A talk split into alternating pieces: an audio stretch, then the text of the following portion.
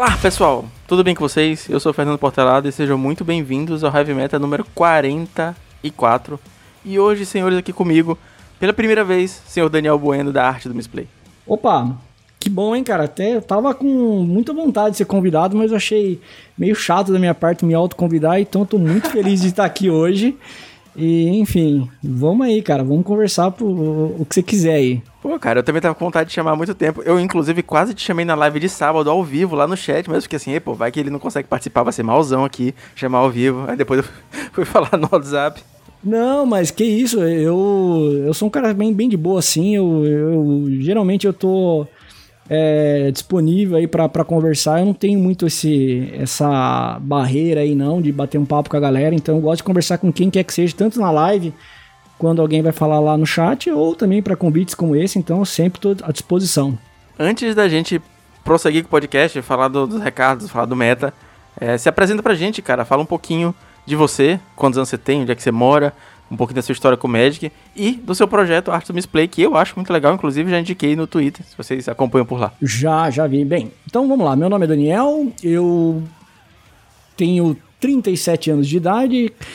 Comecei com Magic em 96, mas eu não sou um, não me considero um jogador experiente, porque eu comecei de 96 até é, 98 ou 99, que foi Stronghold, que foi a última coleção que eu, que eu que eu parei, né? Então eu comecei com é, quarta edição, é, Chronicles, depois veio Miragem, Aliança, Tempestade, aqueles blocos que na, na, minha cabeça na época não, não, não, é, não parecia ser na ordem que hoje eu sei que é. E uh, isso era em Rio Claro, né? Na cidade que eu passei minha adolescência.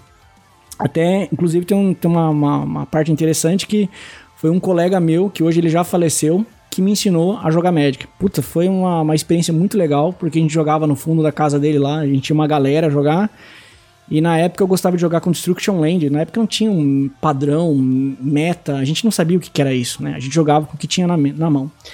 E uh, hoje eu, eu, eu voltei, depois joguei em 2005 no mall, fiquei um tempo, depois parei e agora voltei no, em Kaladesh e tô em Kaladesh desde sempre aí jogando Magic, preferencialmente Pauper, e meu segundo formato preferido é o T2. Sobre a arte no display, é um canal que a gente começou com três membros, hoje só tô eu lá, é, junto com, com o Slater, que já é um novo membro da nova safra, né? O pessoal começou lá, é, acabou saindo, cada um por, pelo seu motivo aí. É, mas até porque é, acho que você sabe, Fernando, que é, fazer uma produção de conteúdo é um negócio que toma tempo e você precisa estar com muita vontade de fazer isso. E quando não há vontade, não há porquê você forçar a barra de fazer. E a Arte do Misplay é um canal que nasceu muito nessa área, nessa pegada assim, um pouquinho mais é, divertida, um pouquinho mais ácida de, de comentar algumas coisas. E começou como um canal com o YouTube, então a gente tem o um canal lá no YouTube, mas é, Hoje a gente tá, na maioria do tempo, na Twitch, então a gente tem alguns dias aí que a gente tá streamando. E a gente pretende, inclusive, esse mês aqui de julho, aumentar as frequências de live com outros jogos, não só Magic, para para tentar crescer o canal, para ser um canal que consegue abranger, é, abranger é, mais pessoas. Eu acho isso muito legal, cara. Eu conheci a no Misplay em dezembro, quando tava rolando a Sinal Pauper, você tava lá fazendo a cobertura. E desde então eu acompanho. Tem algumas séries que, que rolavam no YouTube que eu gosto bastante, mas eu entendo perfeitamente a questão do trabalho, que dá pra fazer conteúdo. É, a gente também aqui, eu gravava geralmente com o Felipe, o Felipe começou o podcast junto comigo. Ele é o responsável por eu ter voltado a jogar, jogar Magic em 2018, voltar pro Pauper, né? E ele ainda é meu amigo, obviamente, na vida real. A gente conversa quase todo dia. A gente ainda fala de Magic, mas ele tava com outras prioridades de estudo, de trabalho, e não tava conseguindo entregar é, o sangue que precisa, né, para manter a produção de conteúdo fluindo e tudo mais.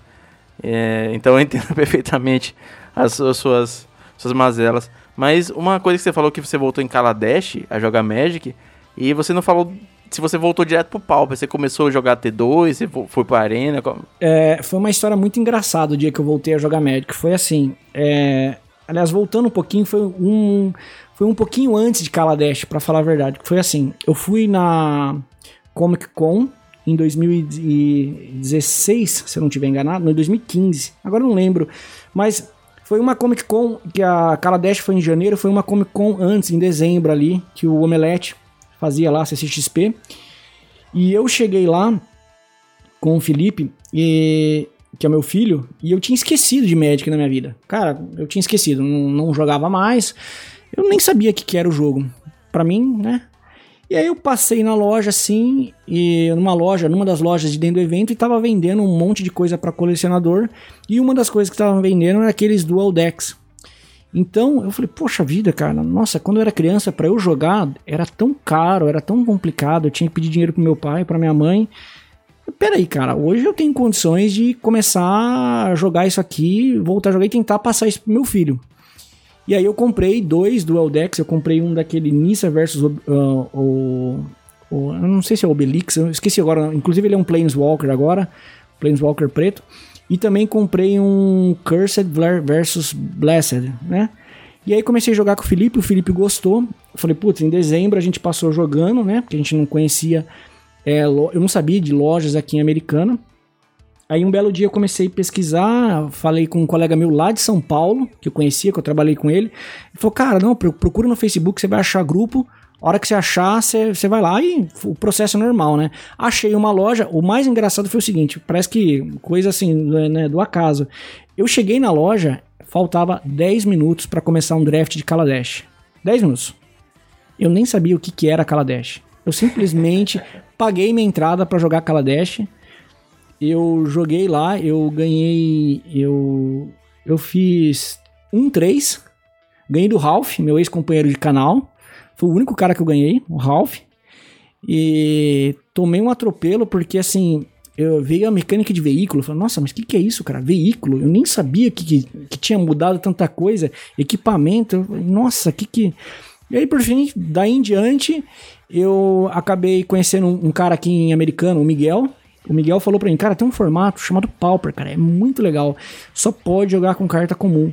E na época ainda ele falava, olha, o único problema desse formato é que não pode jogar com Granada Goblin, porque eles vieram com um negócio aí que não pode mais, só pode com a lista do mall. E aí eu comecei a me interessar, cara, eu comecei a comprar deck atrás de deck, eu cheguei a comprar 27 decks Paupers, né? Nossa. E depois eu acabei vendendo boa parte deles, hoje eu tenho bem pouco aqui, hoje que eu devo ter uns 7, 8 aqui, vai, não é, não é mais do que isso. E ainda estou tentando vender alguns ainda, porque provavelmente eu vou diminuir para jogar apenas com o que eu sei jogar. É, é isso meu, meu contato com o Pauper. Eu acho legal do Pauper que a gente tem a possibilidade de ter vários decks, né? Porque. Sim. É, eu tenho alguns amigos que falam assim, ah, vem jogar Modern, não sei o que, Modern é massa e tal. E tipo, cara, eu ia estar tá casado com um deck, até hoje eu não ia ter conseguido trocar qualquer cartinha, qualquer tech nova ia ser um parto pra, pra botar no deck. Então, ah, saiu um Planeswalker novo de 300 reais, me fudi. E quando eu comecei a jogar Pauper, eu sempre tinha. Tem uns amigos meus que já tinham uma pool bem grande. E aí chegava na loja, eles iam emprestando deck e tal. Então, pô, às vezes eu via o mesmo cara, tava com quatro decks dele rodando no mesmo no campeonato, tá? Que ele tava jogando com um, tinha três emprestado. Então, eu ficava com tipo esse feitiço, assim, de cara, eu quero ter uma Battle Box, eu quero ter vários decks, eu quero ter decks que consigam se enfrentar, eu quero poder trocar de deck a hora que eu quiser. E aí eu comecei a. o comportamento de, de acumulador dentro do Pauper. Então, é muito difícil eu vender carta. Só quando eu sei que tem um amigo realmente precisando, ela tá na minha pasta parada. Mas é, vai acumulando, vai acumulando, e aí, tipo, 12 Red Elemental Blast, 12 Bolt, vai fazendo vários decks. Eu acho isso muito legal. Hoje em dia eu tenho 7 decks montados, mais pools para alguns, então. É, hoje em dia eu tô na, na, outra posição, então chega um campeonato, às vezes é, o, o lojista fala assim, cara, alguém tem um deck aí, tem um cara que chegou aqui na loja e ele tá perguntando de pau, se alguém tiver um deck ele joga o campeonato. Aí, pô, eu sempre tenho. Isso eu acho muito legal. É, isso é legal, cara. Eu também eu já cheguei a emprestar decks é, algumas vezes, já inclusive já cheguei. E, e, o legal de você emprestar deck é que você pode emprestar para um cara que ganha o campeonato e o cara solidariedade, solidari, tem a solidariedade de, to, de te doar um booster quando ele ganha quatro, por exemplo, com o deck que você emprestou, né? Então isso acaba acontecendo também, é bem legal. É, Pauper é um formato que eu acho assim que junta muita galera, né? Eu acho que é um dos formatos que mais junta a galera pra, pra, pra jogar assim de um jeito competitivo. Eu acho que talvez um pouco diferente de Commander, que já é talvez aquele negócio mais. O mesão é, é tem uma pegada um pouco diferente, mas também junta bastante galera. E, e não tem muito barreira para você entrar, né? Tanto Commander quanto Pauper, eu acho que são dois formatos bem interessantes para quem tá começando é, conhecer e poder jogar o, o, Magic. Eu, mas se você estiver ouvindo esse podcast, eu lógico vou te falar para você comece pelo Pauper porque você não vai se arrepender. É muito legal. E eu só queria pontuar também que tem um outro lado. Às vezes você empresta o deck e o teu deck te tira do top 8 de um campeonato grande. Já aconteceu comigo também. Ah, já aconteceu isso comigo também. Mas acontece porque eu sou, eu sou um cara meio ruim, né? Eu sou assim. Eu, eu tenho poucas conquistas, cara, na, na vida jogando Magic. Então, é, eu tenho tanto problema para resolver é, extra Magic que a hora que eu vou jogar, Sim. por mais que eu tente desestressar, eu não consigo é, chegar naquele ponto de ser um, um cara que é, tem atenção nas principais jogadas, e aí acabo cometendo a misplay, e aí a gente vai pra arte do misplay, né? De, deixa, deixa eu pedir um favor para você. Eu, eu esqueci de falar do meu canal. É, uma, das, uma, uma coisa que eu mais gosto na arte do misplay hoje é um, é um programa que a gente tem lá, que é o Design Solidário. Acho que você já ouviu falar do Design Solidário. Já ouvi e já vi. Eu gosto muito de ver essa live também. É, então. E é uma live onde eu praticamente só fico batendo papo lá, porque eu não tenho muitos talentos gráficos assim. Mas é um projeto onde a, uh, a gente dá um banho de design gráfico no canal de algum streamer iniciante, né? Então, desde os botões da live, por exemplo, do, da, do seu da sua página inicial da Twitch, até overlays, transição, é, as, as imagens de vou iniciar a stream, já voltamos, terminamos a stream, a imagem de offline. Então é um projeto que tem me empolgado muito porque é, uma coisa que tem acontecido com ele é que a gente já começou a formar a fila no projeto. E isso é uma coisa que é muito é, é, recompensadora porque as pessoas estão reconhecendo um pouco do que a gente vem fazendo ali. Né? Então a gente fez alguns canais aí e realmente, não sei se você teve a oportunidade de ver algum canal que passou lá pela gente, deu uma mudada no layout, entendeu? Então é um projeto que eu tenho gostado muito e eu esqueci de falar na hora que eu falei do nosso canal. E era isso aí que eu precisava falar.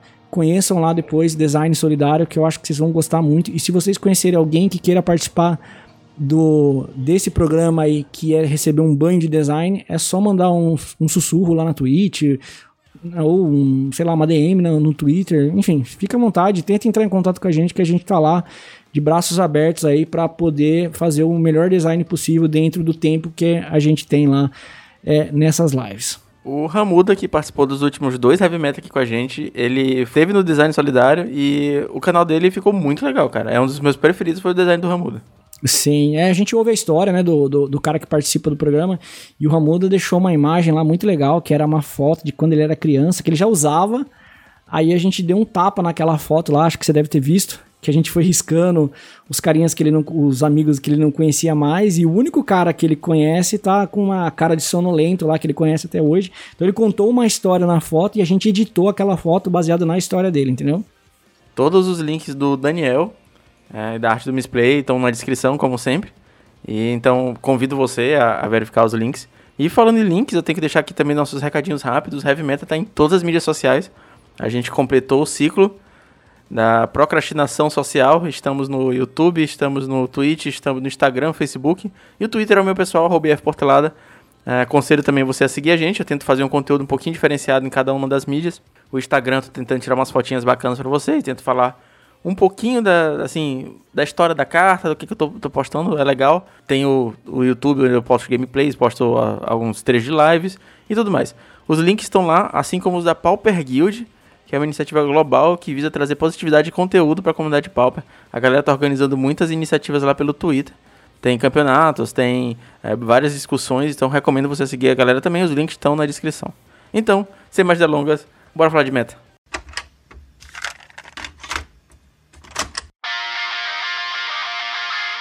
Mais uma vez a gente teve dois Pauper Challenge no final de semana, o do sábado e do domingo. O, o metagame do sábado tá um pouquinho mais complicado. Eu vou fazer uma leitura rápida aqui, antes da gente partir para as opiniões. O primeiro lugar foi o Cristiano Hunter BR jogando de Nias Livers. Ele fez split com back-off de Affinity. O terceiro lugar a gente teve um Burn. Em quarto lugar a gente teve o Monarca Tron. E aí a gente teve o quinto, sexto e sétimo lugar foram três Fogstrons. E o oitavo lugar foi um Boros Monarca. O deck mais jogado do campeonato, sem surpresas, foi um Fogtron com 8 cópias. O Burn e o Dimir Delva ficaram em segundo com 5 cópias e empatados, né, no caso. E em terceiro lugar a gente teve um Izet Fadas com 4 cópias, num total de 48 players. Senhor Daniel, o que, que você achou desse metagame de sábado? Eu, eu primeiro eu queria dar parabéns pro, pro Hunter BR, que é, o, que é o Cristiano, né? Eu conheço o Cristiano, inclusive é, eu converso com ele algumas vezes ali no, no, no WhatsApp. E eu achei interessante, primeiro, ter um, um, um né? É, vencendo esse campeonato. Uma lista que eu, eu não. Confesso para você que eu não, eu não vi nenhuma novidade assim. Desde quando, para mim, é, é uma novidade ter o Naya, né? Para mim era só GW, o, o deck de Fractus. Mas aí quem sabe pilotar consegue fazer é, excelentes resultados porque é um deck muito explosivo. Uh, no demais, eu não, eu não assim, eu não, eu não vi tanta alguma lista diferente no sábado, assim, não sei se você chegou a ver alguma coisa muito diferente do, do anormal, algum teste, assim, que deu um resultado, porque eu, eu tô, óbvio, eu tô analisando o, o deck vencedor, né, e, e pelo menos o restante do pessoal que ficou para trás ali, semifinal, eu não vi nenhuma grande modificação, assim. Cara, o deck do Cristiano, tava rolando uma discussão no Twitter, a galera falando sobre o deck dele, falando sobre as Thriving Lands e tudo mais, e aí me meti, porque é isso que acontece no Twitter. Uh, e aí a galera ficou perguntando, teorizando sobre as coisas. Eu falei, cara, foi o seguinte, vamos à fonte. Aí eu fui lá e fui perguntar pro Cristiano. Bicho, fala um pouquinho do teu deck pra mim. O que que tu achou das Thriving Lands? Se elas fizeram realmente diferença e tudo mais. Ele tá jogando com três Thriving Grove, que é a Thriving Land verde. Quando ela dá verde, quando entra em jogo, você escolhe outra cor. E ele falou que elas fizeram muita diferença. Porque ele, ele, ele conseguiu equipar mãos que tinham uma planície e uma Thriving Grove. E aí ele descia escolhendo vermelho, obviamente. E ele não precisava mais de land nenhum o jogo inteiro. Ele tava ali com todas as três cores dele, com dois terrenozinhos. Deixa eu fazer uma correção que tem na minha anotação aqui. É, se eu não tiver enganado, aí você acompanha mais é, o método que eu. Se eu não tiver enganado, é a primeira vez que uma Thriving Land, a Thriving é, Land aí aparece no, no, no Pauper Challenge, certo? Cara, semana passada a Thriving Islow apareceu no Tron, salvo engano. Tá, então tá bom, então. Porque é, eu tinha feito essa, essa essa colocação de carta, assim, eu olhei carta por carta e, eu, óbvio, eu não sei se eu consegui olhar todas, mas eu procurei é, todas que me chamaram a atenção. E agora que eu lembrei aqui do Cristiano, eu tinha olhado é, essa carta e eu, eu percebi que é, foi a primeira vez que eu, que eu vi ela, né? Então pode ser que tenha aparecido antes, mas eu acho que isso aí vai ficar comum pro resto uh, do, do meta aí, porque são lanes que adicionam bastante é, flexibilidade para os decks aí. Então, é o que você acabou de falar. Ele conseguiu equipar mãos que talvez sem esse tipo de terreno ele não equiparia. É, só confirmando aqui, tava olhando o challenge da semana passada. Aí, de fato, a Thriving Idol apareceu no, na lista do Kazak, que ficou em primeiro lugar. Tá usando três cópias. Tá. Aí, sobre a lista do Cristiano ainda. Ele tá usando bastante fractos vermelho, né? Quando a lista mudou de GW pra, pra, pra Naya, a galera não usava tanto os fractos vermelhos assim. E agora ele tá usando um fracto do coração, que todos os fractos têm ímpeto um Fractus que tem Provoke e dois Blade Back, né? Que é aquele Fractus que sai em Modern Horizon, que, que se você não tiver dano, né? na mão, todos os Fractus causam de dano, exatamente. E, obviamente, essas mudanças são para jogar contra Tron. A lista GW, se você consegue fazer o Fog Lock, não tem muito o que fazer. E essa ainda consegue descer um Blade Back e causar pingar dano em todo mundo que você não consegue prevenir, né? Exatamente. Isso aí é justamente vem contra, vem contra é, os lockers aí que o, tanto o Esper Família e os Trons tentam tanto aplicar. E é uma. Nossa, é uma, é uma, é uma carta que não tem muito o que, que, o oponente fazer. Se ele não conseguir remover, ele tá ferrado, ele vai perder. E ainda joga com o Standard Barrier no side, que tem aquela, aquela parada que se você estiver jogando de Hydroblast, você se fudeu. Porque a Hydroblast vai ter que dar alvo no Standard Barrier. Se for Blue Elemental Blast, você consegue dar alvo no, no Blade Back que tá na mesa. Exatamente. É, eu vi que ele tem, ele tem, é, são duas cópias, né, na lista dele.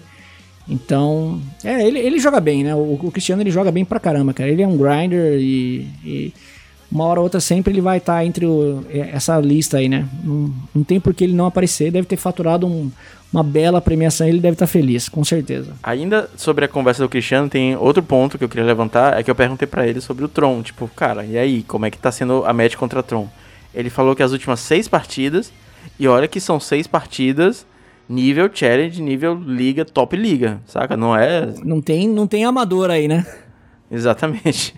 Ele falou que ele tá 4-2, tá com 4 vitórias, 2 derrotas pra Tron. E ele falou que o Bondress Ornament até ajudou a match dele, porque o Tron ficou com late game muito mais forte, mas ele não quer levar pro late game, ele quer ganhar no começo. E o começo do Tron tá um pouquinho mais lento, porque ele tá é, baixando o, o Ornament. Muitos perderam o, o Zigate Oro, que era um bloquezinho, que ganhava tempo e tudo mais. Então tem esse ponto aí. Agora, o que você falou sobre o Cristiano jogar muito bem é, é uma coisa que a gente tem que pontuar que realmente o Cristiano joga muito bem. Então, quando a gente vê uma lista de, de no topo, quando a gente vê uma lista de Tron no topo, a gente tem que lembrar que tem um jogador absurdo por trás dessa lista, né? Tipo, o Cristiano fez uma campanha exemplar, não é a primeira vez que ele tá, tá fazendo top 8, nesse caso top 1, com Fractus. E, tipo, quando a gente vê um Tron ganhando, cara, normalmente não é qualquer Tron, não, saca? É o Sal, é o Casa, é o, é o então é, não é só pegar um deck e chegar lá e fazer top 8 challenge. É, e eu, eu acho que o, o Tron ele tem um, um, Eu sempre falo, o Tron ele tem um desafio extra no mall ainda, que é você jogar contra o relógio e você já tem que estar tá muito treinado com as próximas jogadas que você tem para fazer. Uma das coisas que é um impedimento para mim jogar de Tron, para eu jogar de Tron no, no, no mall, é o fator tempo, porque eu sei que no, no IRL eu demoro muito para fazer minhas jogadas. E se eu demorar e eu ganhar, talvez para mim é um bom negócio, porque eu vou provavelmente ganhar de 1 a 0 no máximo, e tá bom, né? Já no mall não, é totalmente o contrário, por isso que inibe muito jogador ainda. Eu acho que teríamos mais jogador se o fator tempo não fosse um, algo que bloqueasse a entrada é, desse deck, né? desse e outros decks que você acaba tendo muita trigger, muita coisa para pensar e demora muito para ganhar o seu jogo. E aí você tinha perguntado se eu tinha visto mais alguma lista. É, fora as várias listas de Tron que a gente vai pular, porque, enfim. Tem a lista do Dragon 7K, que foi em oitavo lugar. Ele tá jogando de Boros Monarca. E aparentemente o Boros assumiu de vez o Bonders Ornament, está jogando com duas cópias. Assim como a lista do Léo Bertucci, que a gente comentou algumas semanas atrás. E Ripping the Graves e Suffocating Filmes de main deck, que podem facilmente ser melhor castados com Suffocating Filmes. O Bertucci estava jogando também como o Drifter e Chenezed. O Dragon 7K foi para uma abordagem um pouquinho mais tradicional da lista de Boros com esse splashzinho preto. Eu, eu assim, ó, no, do que eu tenho acompanhado, né, eu, eu sempre, eu fui um jogador que de 2016 até 2017, eu joguei dois anos de Stomp. Depois eu comecei a jogar de Boros Monarca. Eu fico impressionado com a evolução do deck com o passar do tempo. Como cada vez mais ele tá virando um Mardu, né? Cada vez mais ele tem ganhando é, a, a cor preta como uma cor de mais destaque, porque antes o máximo que você usava era um Bujuka Bog para exilar o cemitério do oponente. Hoje você já está indo além, né? Você já está usando a, a shell da cor preta para fazer coisas essenciais no deck. Eu já usava, por exemplo, na minha versão lá atrás, eu já usava Ripping the Graves e, e, era só, era a única carta preta que eu usava no deck. Hoje eu já vi gente usando aquele ninja preto que o que tem um ninjutsu lá, o Okiba, né? Esqueci o nome agora dele, que ele faz o oponente descartar duas cartas. Então você vê que como que é um, é um deck também que se reinventa bastante. A minha única ressalva é que eu não vejo muito ele ganhar de Tron, né? Não sei, pelo menos a minha sensação. Eu admiro o cara que joga de Boros Monarca cons conseguir ganhar de Tron, porque é difícil. É, historicamente é uma match muito complicada pro Boros mesmo. É, é um deck que tenta te levar pro late game e o late game do Tron acaba sendo muito forte. Mas sempre tem aquelas mãos que, que vem com duas, duas Galvanics, três Bolt e por aí, acaba finalizando no. Eu, eu gosto de mãos que vem é, é, Bojuka Bog e duas Bounce Land. Puta, é a mão que eu amo, porque o cara não tem muito o que responder quando você baixa o Bojuka Bog. Sim. É isso mesmo. E aí você elimina o cemitério do, do, do oponente e você acaba desconstruindo bastante a estratégia do Tron. Esse mês eu vou tentar encomendar umas cartinhas para atualizar o meu Boros de papel, tô precisando de umas redundâncias. Mas eu achei bem interessante a lista dele, cara. Bem, bem elegante também. Eu gostei. Com, com a adiçãozinha. Eu gostei. Aliás, o, eu já vi vocês falarem dessa carta já, o Suffocate Fumes. E eu achei uma excelente carta, né? Pro formato aqui, entrou como uma luva, né? Porque ela, além de dar menos um, menos um, o, o fator cycling dela pode salvar você na bacia das almas, né? Então, é isso aí. Não sei se você tem essa, essa carta, não, vale a pena. Eu tenho quatro, eu acho que eu tô precisando de mais quatro, cara. Nossa, meu Deus, hein, cara. é, tem duas no Tron, aí tem que ir pro Mono Black, tem que ir pro B, tem que ir pro Boros agora, é foda. É, mas é bom mesmo ter, ter várias cópias, porque uma que é barato, né? O formato permite e te ajuda a não ter que ficar desmontando o deck toda hora. Aí entra naquela história de emprestar deck no campeonato e tudo mais. Então, eu tento sempre estar com os decks atualizadinhos. Exatamente, você dá o bloco pronto, né? Fala, tó, pronto, tá shieldado, pode jogar. Eu lembro que eu ouvi o episódio é, que o Ramuda veio aqui conversar com você sobre é, M21, o que estava vindo em M21, e ele falou do Lanoir Visionário para jogar no uh, Destruction Land, lembra? Do Monogreen Destruction Land, porque faltava aquele gás extra.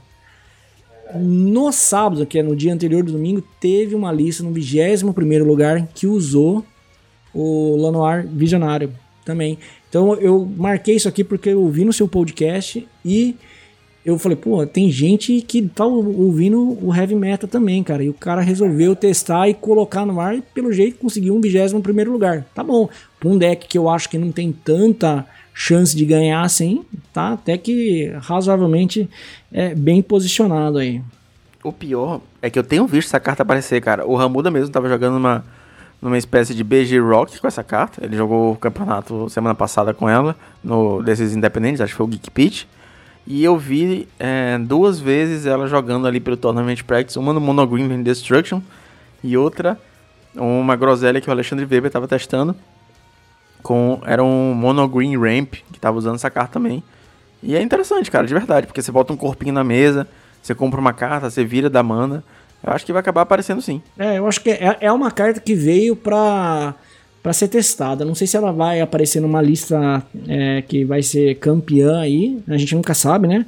Mas é uma carta que veio para poder é, ser fruto de experiências aí, quem sabe sai algum deck interessante aí, né?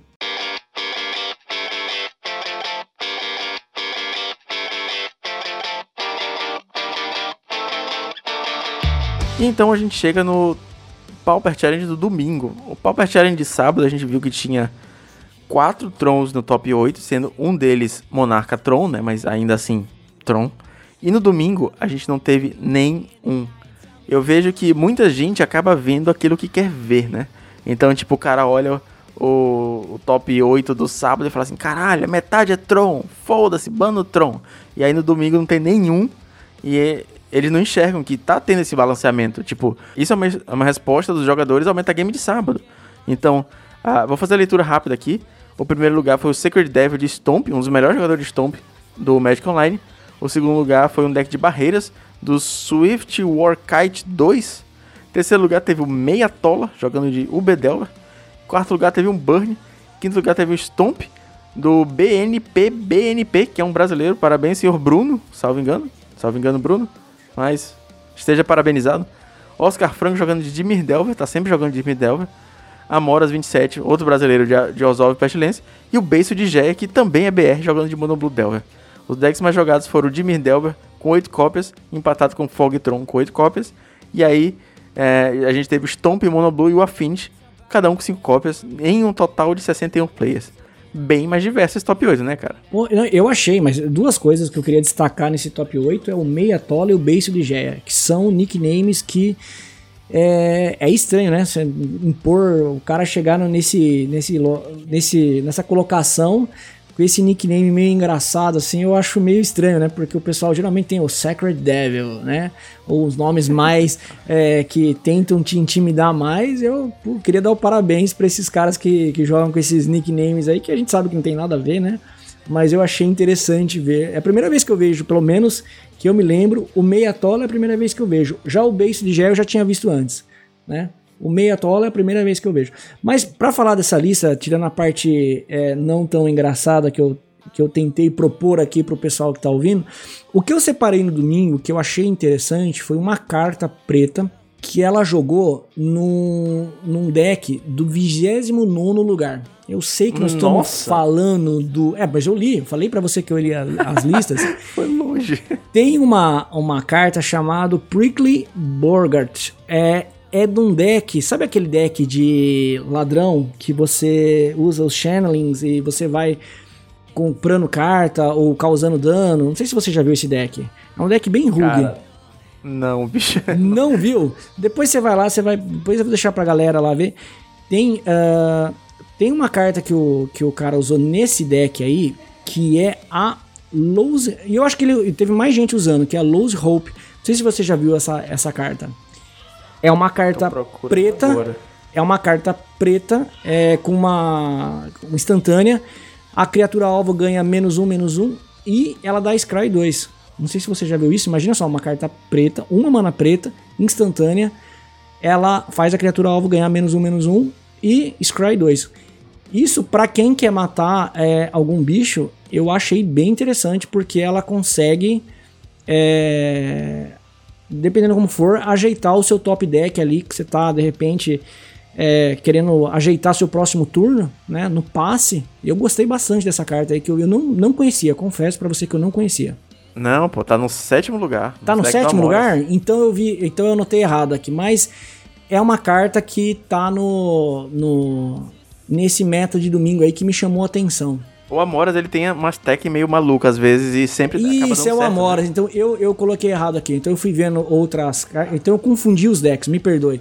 O 29 é o deck de ladrão no, no sétimo lugar. Essa carta foi uma carta que me chamou a atenção. Não sei se chamou a sua atenção ou não, se você já tinha visto ela. Não, cara, não conhecia. Bem interessante. E olha que é da minha época aí, de Quinta Aurora, mas é, não, não, nunca tinha visto também. O, como que não tá falando mais cedo, o Amoras, ele é um cara que manja muito de BW Pestilência.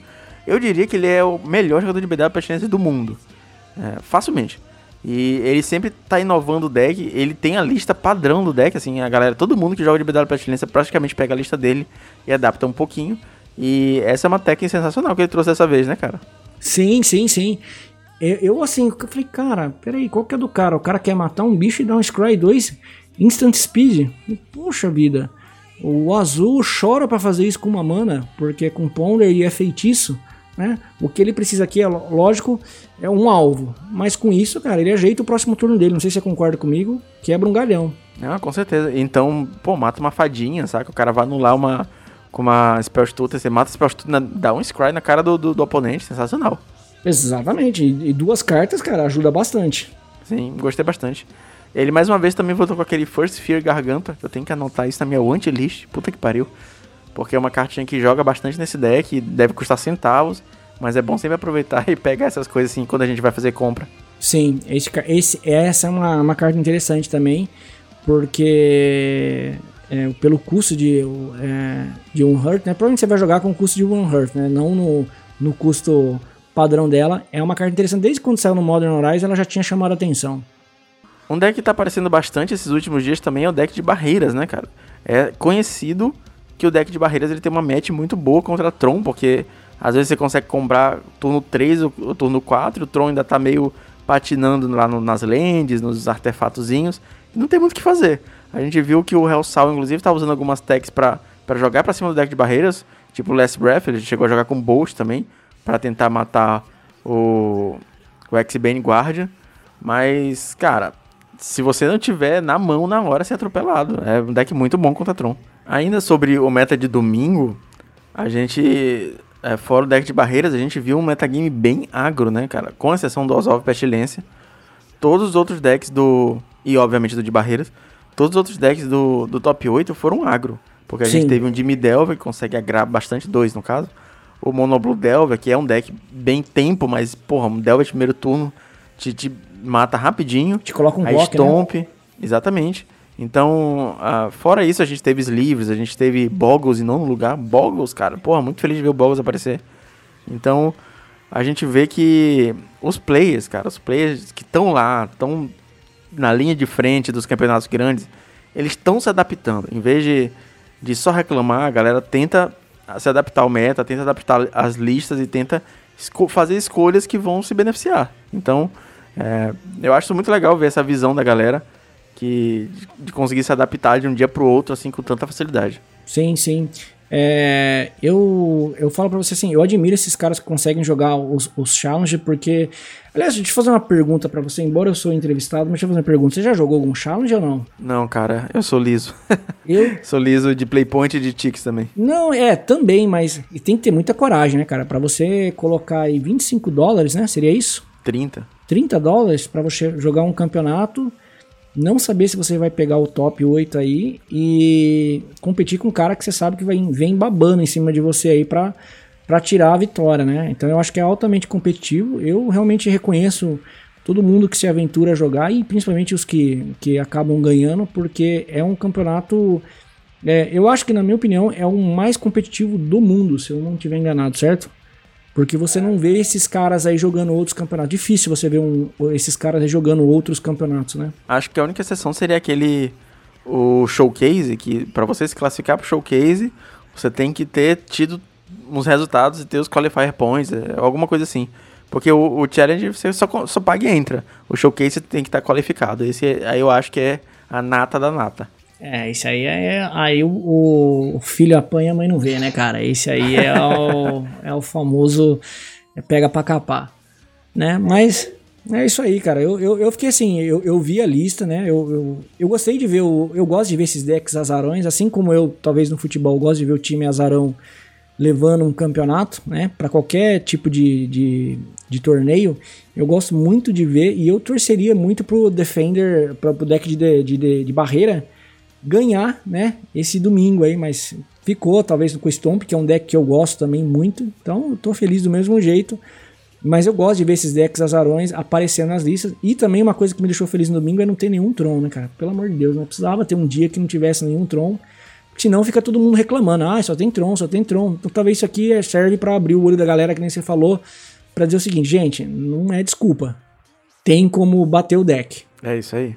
E finalizando o primeiro podcast dessa semana, a gente tem que fazer uma indicaçãozinha de metal. Vamos lá, seu Daniel?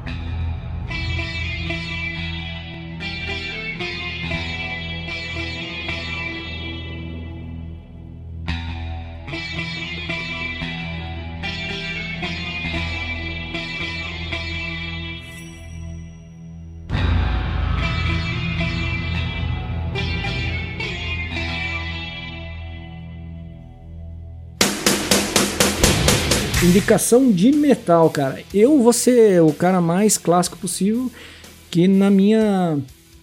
Desde a minha adolescência, a banda que eu mais gosto é Metallica, né? Sempre ouvi Metallica e.